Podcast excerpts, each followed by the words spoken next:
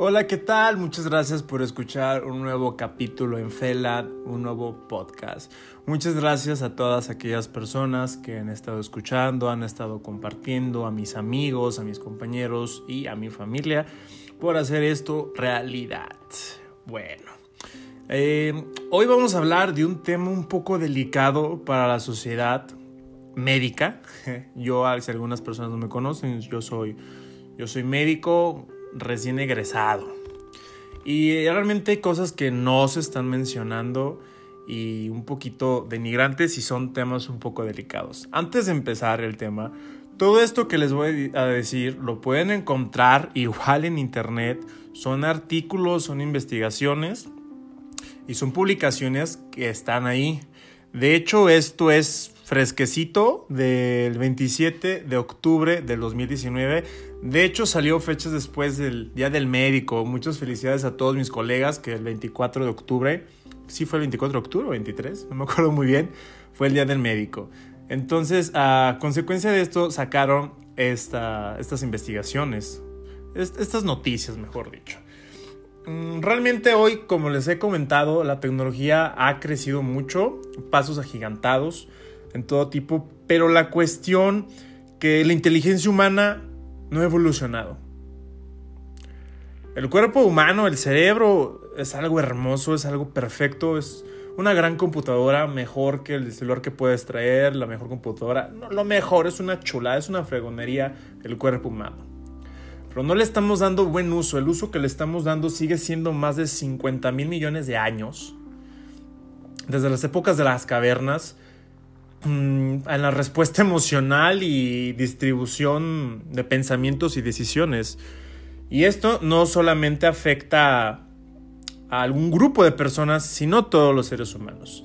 Déjenme comentarles este tema. Este tema es el siguiente el acoso, la depresión, la ansiedad, el suicidio en los residentes médicos, no solamente en residentes médicos, sino en todos los grados de medicina, desde que son estudiantes, médicos internos que duran un año ahí echándole huevos, trabajando, en el servicio social que se van a un pueblo muy, muy lejano. De hecho, mi primer podcast se trata una carta a los médicos de México se los comparto para que lo puedan escuchar y me puedan entender un poquito más cómo es este rollo de la, de la medicina de aquellas personas que son ajenas de ello. Bueno, empezamos con una historia, la verdad se las quiero compartir, son, son cuatro historias, nada más les quiero eh, mencionar dos de las que más me impactaron, de reportes de médicos que denunciaron por un maltrato, ¿eh? Por un maltrato y abuso que se ha dado y se está dando. Estos son cuatro casos nada más, pero hay millones de casos que no se han reportado y deberían de, serlo para poder cambiar esta situación. Comenzamos, dice el doctor N, se cambia el nombre, recuerda el infierno que fue su primer año como residente en neurología en el Centro Médico Siglo XXI, Ciudad de México. Gritos, insultos, castigos, pastillas para no dormir y para no ir al baño porque le decían que no tenía derecho a hacerlo. Un trato que lo sumó en una depresión profunda que el denuncio que fue ignorado por autoridades educativas, médicas, incluso la Comisión de Derechos Humanos de la Ciudad de, de México, hasta que intentó suicidarse. Su historia no es un caso extremo y único. Estudiantes de medicina son cuadros de depresión y ataques de ansiedad constantemente. De hecho, es una de las carreras después de los dentistas, cirujanos dentistas, que se sufre mucho de depresión y ansiedad. Son algo generalizado por el maltrato y hostigamiento del que son víctimas de los primeros años de la residencia y también de la carrera. Una situación tolerada que es totalmente normal. Eh, la cuestión aquí es que no sea normal. Se tiene que, cuando las cosas eh, que empiezan a lastimar se ve normal, es cuando realmente existe el problema, cuando todo se normaliza. Una situación tolerada y fomenta por residentes de mayor rango y por médicos adscritos, denuncia la Asamblea Nacional de Médicos Residentes en México. Continuamos. Además, cuando alguien llega a presentar una queja formal, es desestimada o ignorada y en algunos casos la solución que se ofrece a la víctima en cambiar de serle, sede, perdón, mientras que sus acusadores permanecen impunes en sus puestos. Aquí menciona la asamblea que tiene documentado al menos 10 casos de acoso actuales en distintos estados del país. Recuerden que esto es del 2019, dependientes de diferentes institutos de salud que han llevado quejas ante el Instituto Mexicano del Seguro Social, en pocas palabras, IMSS, instituciones educativas como el UNAM, Comisión de Derechos Humanos nacionales o locales, sin que alguna haya tenido consecuencias. Bueno, vamos a comentar sobre el doctor N. Esto inicia así. Ahora ya puede hablar de todo lo que pasó el doctor hasta hace unos meses. El doctor N lloraba reviviendo las situaciones que lo llevaron casi a la muerte. Desde que entró como residente del segundo año R2, aquí menciono, cuando hablo de residentes son los años de especialidad, mm, cuando se puede quedar uno como médico general o puedes hacer un examen que se llama examen nacional de residencia en todo México y ahí eliges, tú te vas a tu rama de especialidad, cardiología, urología, ginecología, etc. ¿no? Una vez que entras, pueden ser un promedio de la especialidad puede durar cuatro años y cada año se le conoce como R, como residente, entonces eh, se conoce primer grado R1, R2, R3, R4, ¿va? Dependiendo de, de los años. Continuamos. Mm, en segundo año R2 a centro médico. No pudo salir en una semana entre castigos y guardias que le impusieron sin bañarse, comer o descansar. Les decían que por ser los nuevos no tenían derecho a usar el elevador ni a sentarse. Como les daban tiempo para comer, no les daban tiempo para comer, las enfermeras se volvían sus cómplices y le vendían sándwiches que dejaban escondidos en un punto para que pudieran recogerlo. Se metía al baño a comérselo rápidamente sentado en la taza porque si se tardaba vendría un regaño. Una vez que detectaron en su aliento y en su mano que había comido, lo regañaron. Para no dormirse después de guardias de tanta noche impuestos por castigo, tomaba un medicamento metilfenidato, el famoso Ritalin, un medicamento que se utiliza para aquellos pacientes con déficit de atención. Aquí el, médico lo utilizaba, es un medicamento muy usado en los médicos para tener concentración, ¿no? tener una atención. Un medicamento con el que se tratan algunos trastornos del sueño y también tomaba pastillas para no ir al baño. ¿eh? Cuando se acercaba el fin de semana evitaba decir que tenía algún plan de ver a su familia o a su novia, porque si lo hacían de inmediato le imponían algún guardia o lo guardaban, no lo dejaban salir del hospital. Como le decían, como le dicen, a dejarlos en el hospital castigados. Los estudiantes de medicina viven como en jerarquías. Vamos a hablar aquí unas jerarquías militares. Los R2, años bajos, los reportan a los R3 y estos a los R4. Cada superior puede exigirle al inferior y en esa lógica se comenten los abusos en su contra. Esa es una, este, situación muy interesante que quiero comentarles. Unos me pueden decir, sí, es que así es. Es que así, eso siempre ha sido así porque a mí se me trató así y fulanito se trató. Les quiero dejar algo que ustedes mediten. Nos están preparando hoy en día con técnicas del pasado para resolver situaciones del futuro. Su justificación hoy en día de las personas en este ambiente es que así se le tiene que tratar porque siempre se fue le tratado así. O sea, todo está cambiando hoy en día, ¿va? Todo está cambiando. Por la educación, y algunas situaciones como estas siguen permaneciendo de las épocas de las cavernas y quieres resolver problemas del futuro con herramientas del pasado, bueno, esto lo dejo al aire y me gustaría que tú, tú lo analizaras. El doctor N le imponían obligaciones como llegar en la mañana, preguntarle a cada residente mayor qué quería desayunar ah, y comprárselo. Esto lo he visto constantemente. Yo en mi época de, interno, cuántas veces no, no vi eso, pero igual su justificación era, es así y así se tiene que hacer. Muy bien, está bien.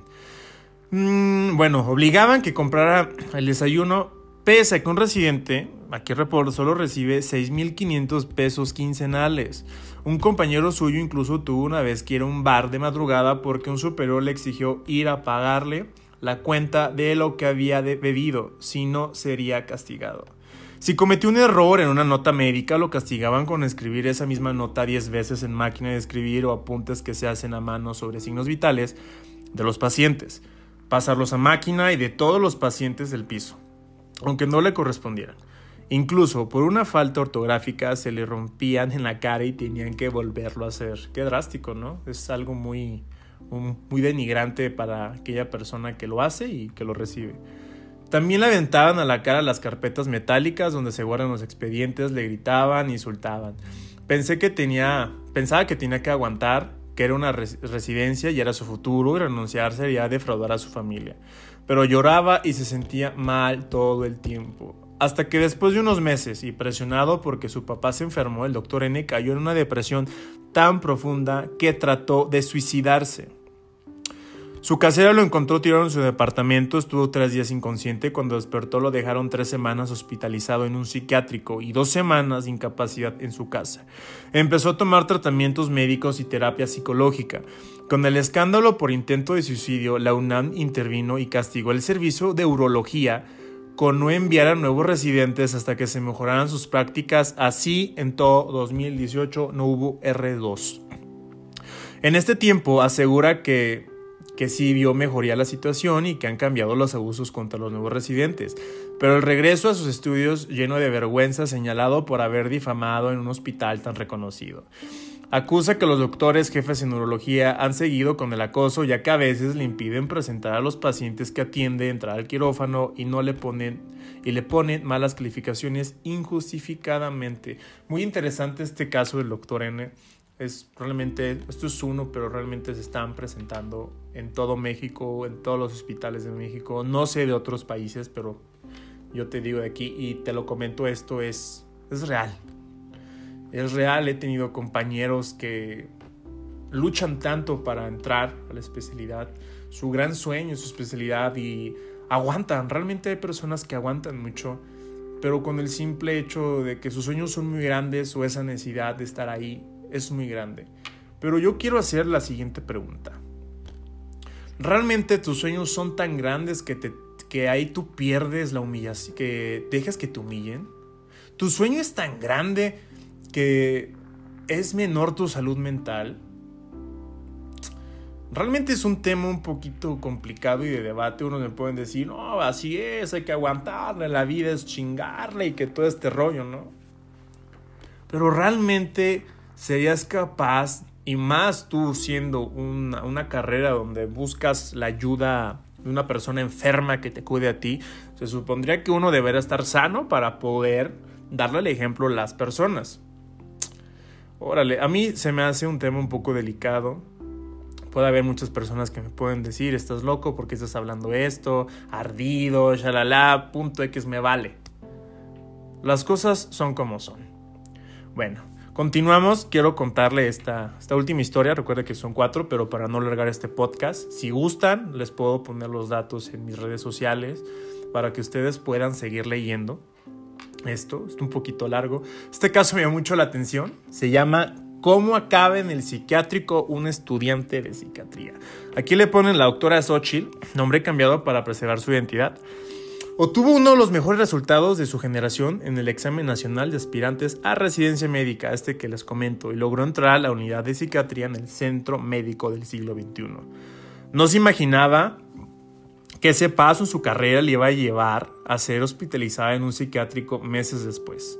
En mayo de ese año, una carta anónima denunciando irregularidades y trato indiferente de los estudiantes despertó el enojo de la jefa de la unidad. Xochitl se vio afectada por un cambio en su programa académico, así que cuando cuestionó abiertamente a la jefa empezó un acoso selectivo contra ella. Al llegar el periodo de vacaciones, cuando ya había salido de la ciudad, se enteró por una compañera que la encargada había decidido cancelárselo y días después recibió una llamada al servicio central del centro médico amenazando con darle de baja si no se presentaba. Pero ella insistió en que tenía derecho a tomar sus vacaciones. Cuando entonces la doctora empezó a hablar con el reto el resto de sus compañeros a decir que ella tenía trastornos psiquiátricos. Híjole. O sea, incluso siendo psiquiatra sobre la salud mental, ellos son los encargados sobre la salud mental y, pues supuestamente pues son los que aquí en este caso destruye la salud mental de, una, un estudiante de medicina. Antes de un estudiante de medicina, un ser humano. Incluso buscó a su pareja para pedirle que le hiciera entrar en razón. Xochitl se quejó ante las autoridades y le dijeron que no se preocupaba porque iban a investigar, pero al regresar de las vacaciones a huevo, como es como siempre, la situación se volvió mucho peor. La doctora le gritaba, la correa de su consultorio, le ponía tareas específicas durante sus horas de clase y después la regañaba por no haberse presentado. La residente empezó a tener ataques de pánico, le angustiaba despertar y pensar en que tenía que ir al hospital, ver a sus acosadores y otros residentes mayores que también la trataban o miraban mal, y empezó a ausentarse. Lloraba escondidas, se sentía culpable de todo. Sus compañeros le decían que tenía que aguantar, por supuesto, es algo que, como le digo, que piensan que hay que aguantar. ¿Qué tanto tienes que aguantar? ¿Qué tanto es tu integridad para aguantar? Eh, tú que eres ajeno a la medicina me estás escuchando, en cualquier trabajo que estés teniendo, yo creo que eres ingeniero, eres contador, eres dentista, lo que sea, ¿qué tanto tú aguantarías en tu chamba de humillación por parte de tus superiores? Yo creo que luego, luego estos salen y salen a denunciar, ¿no? Y se ven ahí, ¿qué, qué, qué tanto? Y hoy en día que la sociedad tenemos la oportunidad de la libre expresión, ¿qué tanto aguantarías tú, ingeniero, tú, contador, tú, nutrólogo, tú, abogado? Incluso, bueno, abogado, e-, estos tipos de, tratos, ¿no? Bueno, continuamos. Empezó a pensar en renunciar a la residencia y por lo tanto a su carrera como psiquiatra. Eso, además de depresión, le despertó pensamientos suicidas. Su familia y amigos la convencieron de seguir adelante, pero un día la doctora de plano la empujó fuera de su consultorio. Xochitl se encerró en su baño y no pudo dejar de llorar en hora y media. Buscó apoyo en el sindicato para denunciar a la dirección de enseñanza. La respuesta fue que ella tenía la culpa porque sus quejas ya estaban metiendo en problemas a la doctora. El caso escaló hasta que la reunieron con el subdirector médico del centro médico, llorando en medio de un nuevo ataque de pánico. El directivo lo dijo, dijo que no podía ponerse así si estudiaba psiquiatría. Entonces ningún médico puede enfermarse porque es médico, recuerda Xochitl que le preguntó indignada. El acoso de la doctora siguió incluso un día tratando el tema del suicidio, dijo en, frente de ella que algunas personas mejor si dieran tomar ese camino. Órale. Xochitl se quebró. Fue una valoración psiquiátrica y el doctor le dijo que no podía dejarla ir porque estaba muy muy mal y había riesgos de que intentara suicidarse. Así quedó dos semanas internada en un hospital psiquiátrico en, agosto, en el agosto pasado. Su familia fue a hablar con los responsables médicos y académicos con UNAM y todos lados le cerraron las puertas. Los pocos compañeros que se atrevieron a apoyar a la denuncia de Xochitl fue amenazadas con ser cambiados de sede por problemáticos. Ni así paró el acoso. La doctora obtuvo ilegítimamente expediente médico de Xochitl y otros residentes de mayor grado lo divulgaron en redes sociales hasta que intervino la Asamblea Nacional de Médicos Residentes, organización creada este año y dio publicidad al caso. El centro médico respondió argumentando que sus autoridades no estaban enteradas. Le ofrecieron a disculpas Sochi y hicieron modificaciones en los programas, ajustándose a lo que indica la normativa. A ella le ofrecieron cambiarse de sede, pero no aceptó porque se ganó su lugar en el hospital y cree que no tendría por qué irse a otro. Sigue en tratamiento aún y ya ha mejorado de la depresión, pero todavía tiene ataques de pánico. Ve cómo sus otros compañeros amenazados tienen síndromes de ansiedad y sabe que es vista como apestada. Lo más coraje, lo que más coraje le da es que con la jefa de la unidad de psiquiatría no pasó nada. Bueno, estos son dos casos que me llaman mucho la atención. Realmente cuando yo los leí me, me quebraron el corazón y quiero compartirlo, realmente menciono, estos son dos casos nada más. Son de cuatro casos, son dos casos de cuatro casos publicados y hay millones, hay millones de casos que no se están denunciando, que se viven y piensan que es normal, que porque así se tiene que tratar a las personas. Nosotros siendo médicos deberíamos trabajar más en esta cuestión emocional porque brindamos salud. Supuestamente deberá hacer eso. No tan solo la salud física, sino también una salud mental, ese apoyo que, que se le tiene que dar al paciente, ese aliento. No sé si algunos de ustedes han visto la película del Joker, el bromas, como le dicen por ahí. Realmente es un aspecto muy real. Estamos viviendo en ciudad gótica. Nada más falta Batman, falta Bruno Díaz, Bruce Wayne, para que nos puedan salvar. La cuestión aquí es que hay gente tan rota por dentro, tan rota, incluso que tú me puedas estar escuchando, puedes estar tan roto. Y pasa algo, un maltrato o algo así, una costumbre que dicen que así tiene que ser, pero realmente yo estoy en contra de eso. Existen muchos nuevos medicamentos, nuevas formas diagnósticas, los nuevos artículos, no, una chulada realmente en la medicina, pero el trato sigue siendo de las cavernas, de médico a médico y de médico a paciente. Paciente, tú que has sido paciente y has recibido un maltrato de tu médico, no lo juzgues. Tú no sabes por todo lo que ha pasado. Realmente el médico llega el momento que pierda su propia alma. Hay algo en él que se ha apagado. Por algunas razones externas, más externas. Y una mala estructura emocional, una mala estructura de, eh, de pensamientos que lo lleva a romperse. Son situaciones que la verdad se tienen que hablar y es el motivo que hago estos podcasts. Aunque me escuchen 5, 4, 1, que sepan y lo puedan divulgar.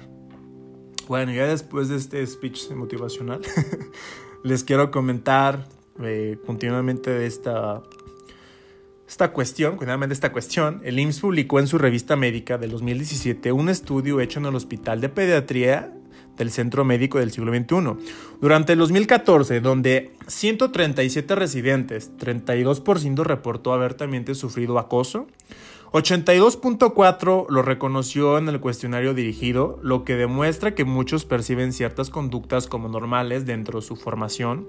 Un 67% reportó un tipo de maltrato, el 27% señaló dos, un 53.3% de los episodios de maltrato tuvieron una duración más de seis meses. El 29% de residentes dijo que la causa del acoso son las jerarquías, como mencionamos anteriormente, y un 28% que son usos y costumbres normales en la medicina. Como ven, eh? algo normal que rompe a las personas en vez que las pueda ayudar. Y con esa misma justificación, un 10% reconoció haber sido acosado también eh, a compañeros, que ellos mismos han acosado a sus propios compañeros. La UNAM publicó en el 2017 una investigación hecha en el Estado de México, en Universidad Panamericana llamada Percepción de Maltrato durante la Residencia Médica en México, Medición y Análisis Bioética. Con una respuesta de 143 residentes de la entidad mostró que 84% refirió haber sufrido maltratos, sobre todo psicológicos, humillación del 78%, seguidos del académico, guardias de castiga el 50% y negación de la enseñanza el 40%. Y por último, y menos mencionado, maltrato físico, 16% recibieron golpes, 35% fueron privados de alimentación. Me ha tocado, yo he sido uno de ellos. que ha sufrido eso, y 21% de ir al baño durante sus guardias como castigo. Me pueden decir, no, Mauricio, es que cuando estás con un paciente tienes que estar ahí con... Te tienes que contar, sí, eso lo tengo muy claro, pero es otra cosa muy diferente que tus superiores no te dejen ir al baño porque sí, porque se les antojó. Como consecuencia de los maltratos, el 89% de residentes presentaba un síndrome muy famosísimo que ahorita está creciendo que se llama como burnout. Burnout se puede conocer eh, que la persona está demasiado estresada o quemada por dentro. Que esto que correlaciona que el 71% presentan depresión. Es un chingo. 78% ansiedad, 58% reconoció dar mala atención a sus pacientes. ¿Ya vieron pacientes? Tú que has sido paciente y has recibido mal tratos de tus doctores o hasta las jetas que te pueden haber dado atrás, siempre hay una explicación. Y este es uno de, de esos. 58% reconoció. Son los que reconocen, hay otros que no reconocen. Aquí hay unos datos que muestran dos estados. Yo soy de San Luis Potosí.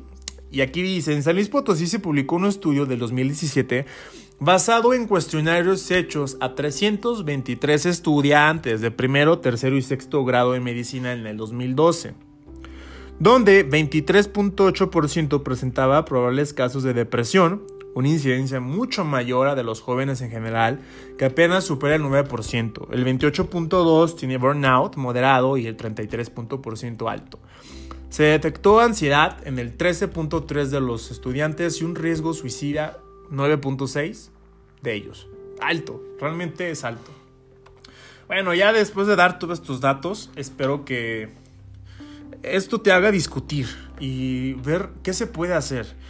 Hace, hace ratito estaba platicando con una compañera y le estaba comentando ello, ella eh, va para la residencia. Y me dice, Mauricio, ¿qué, ¿qué se puede hacer? Bueno, ¿qué se puede hacer? Se puede hacer muchas cosas. De hecho, ya están tomando cartas en el asunto las instituciones, algunas quizás poquito, pero al punto que ya han iniciado. Uno, tú médico, no lo veas normal. No veas la situación normal. Aunque tú te, te han dicho que siempre ha sido así, no es normal eso. Cuando se empieza a normalizar las cosas es cuando inicia el problema. No es normal. Algo que te está rompiendo, algo que te está destruyendo por dentro, no es normal. Ese es uno de los casos, que entre nosotros los médicos tenemos que alzar la voz. Y demostrar y de, oye, realmente no me trates así, pero es tanto el miedo que se vive allá adentro. Es tanto el miedo de la humillación, del castigo, que es algo muy fuerte que tenemos que trabajar y no se puede solo. Tenemos que ser un grupo, tenemos que ser muchas personas, todos, si se puede, todos los médicos. Dos, uf, las personas que aguantan esto, esto es con todo respeto, a veces el médico piensa que es médico antes de ser ser humano, ¿no? Y le quitan su título de médico, un, un rechazo médico y sufre, güey, como si se estuviera muriendo por dentro, ¿no? Entonces, para evitar eso, tienes que seguir trabajando en ti y saber que hay muchas opciones en esta vida.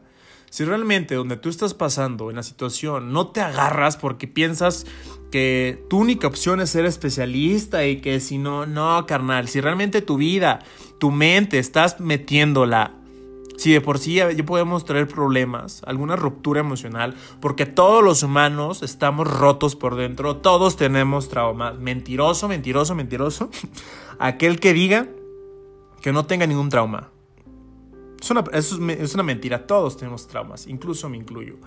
Y si no hemos trabajado en eso, se te, te puede romper allá adentro. Entonces, valórate. Tú eres el único que puedes darte el valor de saber cuánto vales, de tu integridad. Eres la única persona. Nadie más lo va a hacer por ti. Porque si tú te tratas mal, vas a disponer que te traten mal. En algunos casos. Tú iníciate a tratar bien. Y realmente, ¿qué es lo que quieres? Si realmente tu dignidad, tus valores, todo eso vale la pena. Y al final terminas roto. Roto y con una cara triste. Ya tenemos muchos en el mundo. Necesitamos gente que esté impactando, que esté arrastrando, arrastrando a otras personas, motivándolas, apasionándolas. Eso es un gran negocio que deja y deja mucho. Espero que todas estas cosas que te haya dicho te hayan gustado y hayan ocasionado un impacto en ti. Por favor, si tú conoces a alguien que pueda estar sufriendo o tú si estás sufriendo, habla, Incluso me puedes contactar. Estoy para escucharte y para ayudarte. Para eso estamos. Todos somos una comunidad y todos somos uno mismo y nos tenemos que apoyar. Muchas gracias por escucharme. Me puedes seguir en mis redes sociales, Instagram Mauricio T Vida 1 y YouTube Mauricio T Vida y aquí en Spotify. Muchas gracias por escucharme, que Dios te bendiga y date cuenta que siempre hay muchas opciones. Hay muchas opciones, demasiadas opciones como tú no tienes pensado. Que Dios te bendiga y te mando muchas bendiciones y muchos abrazos. Y muchas gracias por escuchar un capítulo más en Feyland.